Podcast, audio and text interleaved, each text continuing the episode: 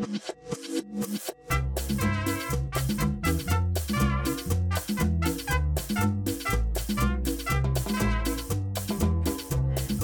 a todos y bienvenidos al doceavo episodio del podcast Español Intermedio.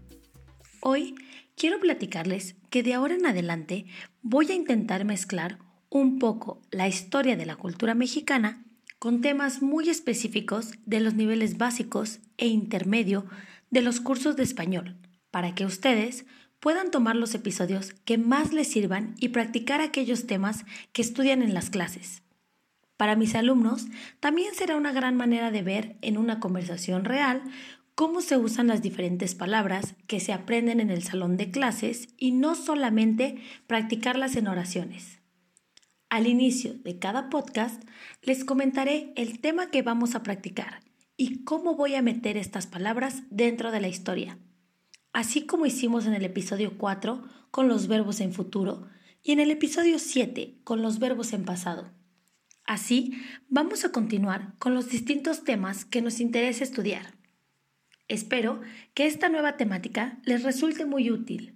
Recuerden que si hay alguna palabra en especial o algunas palabras en especial que les gustaría practicar, pueden escribirme a espanolintermediopodcast.gmail.com para pedirme algún tema en específico. Pero bueno, una vez explicado esto, vamos a empezar con el episodio de hoy que habla sobre la famosa fiesta del 5 de mayo, y como el título lo dice, más famosa para los americanos que para los mexicanos. Pero, ¿por qué una fiesta mexicana no se celebra en México? ¿Qué pasó el 5 de mayo de 1862? ¿Por qué no se toman margaritas ni se hacen fiestas en México? ¿Y cuándo es realmente la independencia de México? Estas y muchas otras preguntas vamos a contestar a continuación. Yo sé que todo esto puede ser nuevo para algunos y una historia ya conocida para otros. Pero si ustedes están planeando unas vacaciones en México en el 5 de mayo para celebrar a lo grande, mm, permítanme decirles que ese plan no va a funcionar. El 5 de mayo, como muchas personas creen, no es la independencia de México. Sí es un día festivo, pero no es tan importante como otros y no se festeja casi en ninguna parte del país. Entonces, ¿qué pasa en México ese día? Pues realmente nada, al menos no en la mayoría de los estados. Hace muchos años, en 1862, los franceses intentaron conquistar México para pedir al gobierno mexicano pagar el dinero que debía a Francia. El problema es que México estaba en una situación muy difícil y no tenía dinero para pagar, así que los franceses decidieron invadir y tomar por su propia mano el dinero que se les debía. También sabemos que el plan de los franceses era llegar hasta Estados Unidos una vez conquistado México. Francia en esa época era un país muy grande y poderoso, así que esta conquista parecía muy importante. Pero bueno, ahora vamos a ver un poco de historia. ¿Cómo sucedieron los hechos? Primero, los franceses entraron a México por el puerto de Veracruz, que es la costa de México que está cerca de Cuba, para que puedan tener una mejor idea. Para llegar a la Ciudad de México desde Veracruz, tenían que cruzar por la ciudad de Puebla. Así que si los franceses ganaban en Puebla, entonces no iban a tener problema para entrar a la Ciudad de México, porque el ejército mexicano no estaba bien armado y no era muy fuerte. Sin embargo, pudieron defenderse y detener a los franceses, ya que estos iban avanzando y ganando batallas. Así que el 5 de mayo, en Puebla, los mexicanos logran lo que muchos pensaron que no era posible, derrotar al ejército francés e impedir que sigan avanzando hacia el centro del país y hacia el norte del país, hacia los Estados Unidos. A nosotros los mexicanos, este día nos da alegría y nos recuerda que pudimos defender nuestro territorio. Obviamente, el estado de Puebla es el que celebra un poco más, porque fueron ellos los que ganaron la batalla. Cada año hay una representación de la batalla para que las personas continúen conociendo la historia.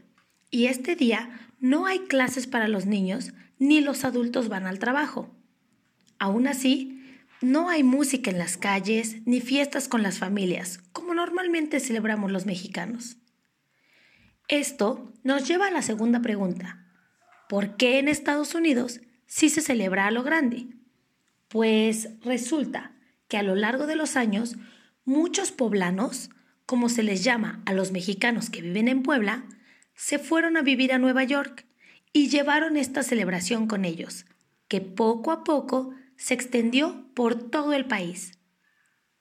Hoy en día existen grandes celebraciones en muchos estados como Texas, Nueva York y California, con comida, música y tequila. La verdad es agradable pensar que en otro país se celebra un día para la cultura mexicana. Ahora bien, esto nos lleva a una tercer pregunta. ¿Cuándo es entonces la independencia de México? Y aquí vamos a hablar un poquito más de historia, pero no solamente de historia de mi país, sino de varios países de Latinoamérica, porque la mayoría de los países se independizaron de España casi al mismo tiempo. Chile celebra su independencia el 18 de septiembre, los países de Centroamérica el 15 de septiembre y México el 16 de septiembre. La mayoría de los países que estaban bajo la corona española comenzaron su lucha por la independencia el mismo año, en 1810. Interesante, ¿cierto?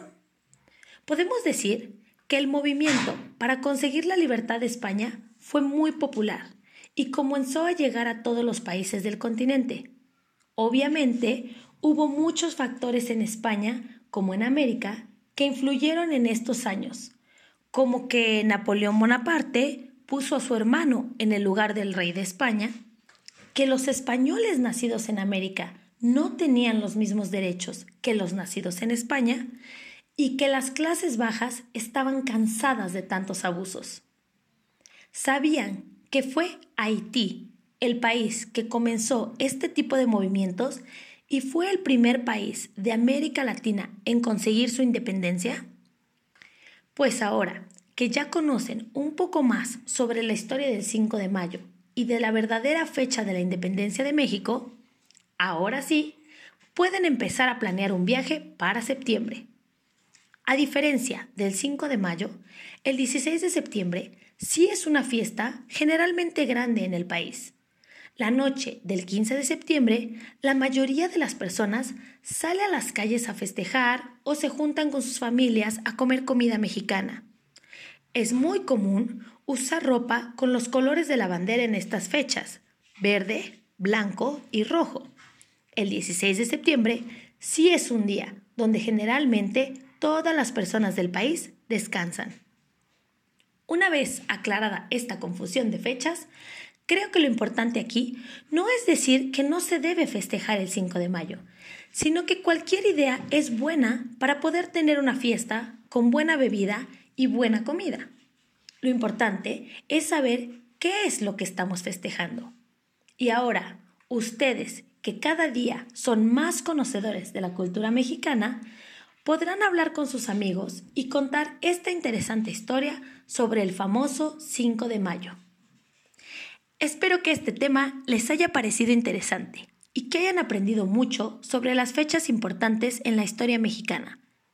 No olviden que cualquier tema que quieran escuchar pueden escribirnos a nuestro mail y darnos sus sugerencias.